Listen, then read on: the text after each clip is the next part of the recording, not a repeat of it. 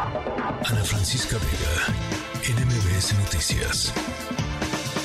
Corre cámara, cine, series, streaming, con Arturo Magaña.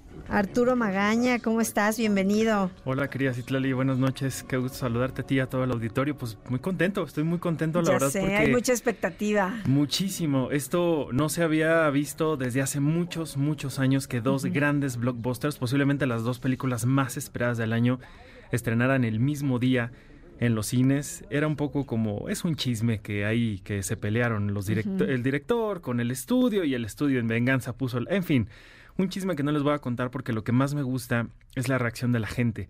Es la gente diciendo, vamos a ver las dos películas que conforman este Barbenheimer que ellos mismos Sí. ya bautizaron, que es Barbie y Oppenheimer. Algo que yo no había visto que sucediera desde 2008 cuando The Dark Knight, la gran película de Christopher Nolan, justamente director de Oppenheimer, estrenó el mismo día que Mamma Mía en Estados Unidos, cuando la gente no sabía si ver primero a Meryl Streep cantando o a esta versión del Joker en, en IMAX, eh, algo que no se repetía desde entonces, pero ahora la, la gente está muy emocionada por ver ambas películas en, en, la pantalla y me llena de emoción. Además son diferentes, ¿no? Totalmente. Totalmente opuestas en historia y todo. Totalmente opuestas en historia, pero ambas muy interesantes. Te platico primero de qué va la primera. Oppenheimer es justamente la historia de eh, J. Robert Oppenheimer, el considerado padre de la bomba atómica, uh -huh. y la forma en la que él fue desarrollando justamente esto que, pues sí, le puso fin a la Segunda Guerra Mundial, pero desencadenó algo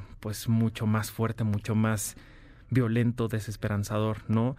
Eh, culminó con algo que, que era horrible, que era la Segunda Guerra Mundial, pero le dio pie a una maldad mucho más grande, mucho más imposible de, de, aniquilar, que es la misma maldad del ser humano. Y es esto que, que significa la guerra, que significa el horror de, de armas de este tipo, lo que vemos en, en, la pantalla. No es una típica película biográfica, como, uh -huh. como pudiera uno pensar. Lo que hace Christopher Nolan con esta película es espectacular, en el sentido de que hace una película bélica sin tener una sola secuencia llena de balas, de sangre, pero sí con todo el horror de la guerra, de la uh -huh. desesperanza, este frenetismo por no saber qué está pasando en el mundo. Y, y verdaderamente lo que, lo que logra eh, Christopher Nolan en esta película de tres horas es espectacular en todos los sentidos.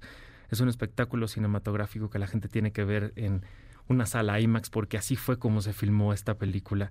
Si no saben qué es el formato IMAX, eh, Piensen ustedes en la televisión que tienen en su casa, que es 16.9, el tamaño rectangular, uh -huh. por decirlo de alguna forma. Aquí el tamaño es un poco como cuadrado hacia arriba. Esto tiene mucho más imagen, mucho más nitidez y el sonido que envuelve esta, esta imagen es espectacular. Lo que hace que el desarrollo de esta historia, lo que hace que veamos en primer plano los rostros, las miradas, todo lo que involucra a estos personajes sea mucho más fuerte, mucho más potente y eso es lo que logra Christopher Nolan con esta película. Sí, eh, yo tenía miedo de que fuera como una típica película gringa que enaltece a estos héroes, ¿no? Que siempre uh -huh. pone a, a, los Estados Unidos al frente de lo como los grandes héroes de un conflicto bélico. Y no, lo que hace es justamente ponernos frente a seres humanos que tenían una encomienda, que tuvieron que hacer algo que tenían que hacer, pero que al aniquilar este, este mal que tenían que aniquilar, desencadenaron algo mucho más potente, mucho más fuerte como lo fue esta bomba atómica y las consecuencias que tuvo, eh, pues ha tenido desde su momento hasta ahora, ¿no? Podríamos hablar de la forma en la que el cine de Japón ha hablado sobre las consecuencias, el horror de esta bomba atómica y obviamente no podemos comparar ni siquiera una con la otra porque pues ambas cosas son, son diametralmente opuestas, ¿no? No podemos eh, comparar ni siquiera lo que las víctimas sufrieron con lo que sufre, entre comillas, claro, el hombre que la creó. Es otra perspectiva completamente diferente, pero uh -huh. ya que uno entiende el, el, cómo y el por qué está contando Christopher Nolan esta película, es, es un viaje verdaderamente fascinante. Muy, muy interesante. Pues ahí está anotadísimo en pantalla IMAX, si se puede. Sí, sí, sí. Y además este fin de semana, tanto en la Cineteca Nacional como en el Cineforo de Guadalajara, la van a poder ver en 35 milímetros, que es el formato en que se filmaba antes las películas, mm. el formato analógico, lo cual pues le da una experiencia maravillosa para la gente que amamos el cine, ¿no? Ver el cine como se hacía antes, como se filmaba antes, con el sonido de estos rollos. Así, el carrete. exacto, el carrete.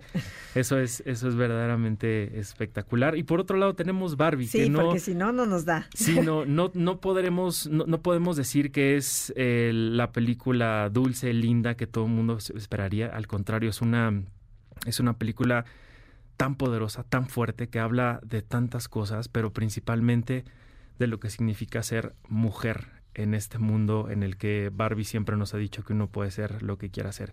Ustedes van a decir cómo este hombre está hablando de eso y tienen toda la razón, ¿no? Pero no deja para mí de ser un mensaje tan poderoso el que Greta Gerwig, esta gran actriz, productora y directora también, nos pone en la pantalla grande lo que significa ser mujer en un mundo liderado por hombres, en un mundo donde los hombres son los que toman las decisiones de lo que se hace, de lo que se dice, en donde siquiera hablar de cosas como la menstruación, como hablar de cosas que tienen que ver con la naturalidad, la naturaleza de las mujeres, sigue sin poder ser algo, eh, pues, lógico o, que suceda en, los medios, en la, en, la, en la comunicación de uno a otro, por decirlo de, de, alguna forma, ¿no? Y eso es lo que logra Barbie. Es, es una cinta que sí parte de este mundo perfecto, rosa, maravilloso. Y, no se queda ahí. No, esa es la entrada, esa es la puerta de entrada. Esta Barbie Land es, es la puerta de entrada a hablar de un montón de cosas existenciales. Habla eh, de, de, lo poderoso, de, lo fuerte que es, les digo, ser, ser mujer en, en, este mundo, eh, sobre todo en, en, esta actualidad. Y lo que logra tanto, tanto Margot Robbie como Ryan Gosling es hablar de seres humanos, es hablar de seres humanos que se tienen que enfrentar a un montón de cosas que, mm, que vale la pena analizar, que vale la pena ver con, con la, mirada que hace esta, esta directora, Greta Gerwig. Recordaba mucho una escena de una película que ella tiene que se llama 20th Century Woman, donde habla de justamente la menstruación. En una mesa, en, en, una cena, ella empieza a hablar de la menstruación y todo el mundo se incomoda y ella dice, pero ¿por qué? Si esto es normal, o sea, esto es algo que, sucede todo, todo el tiempo, ¿no? ¿Por qué tendría yo que decir o, o ocultar algo que, que, no es, que no, que no sucede? Entonces, eso es nada más una pequeña parte de todo lo que, lo que tiene Barbie y que sí, sí deja un mensaje muy poderoso de libertad y de, y de equidad, ¿no? Es una película que más que feminista es femenina, yo lo diría, y eso a mí me, llena de orgullo. Pues mañana entonces. Va a, partir de mañana, con, rápido vayan a ver primero Oppenheimer y después terminando, sálganse a ver Barbie para que puedan disfrutar las dos como se debe. Muchísimas gracias, Arturo Gracias a ti, querida Citlali. Buenas noches. Buenas noches. Ana Francisca Vega, NMBS Noticias.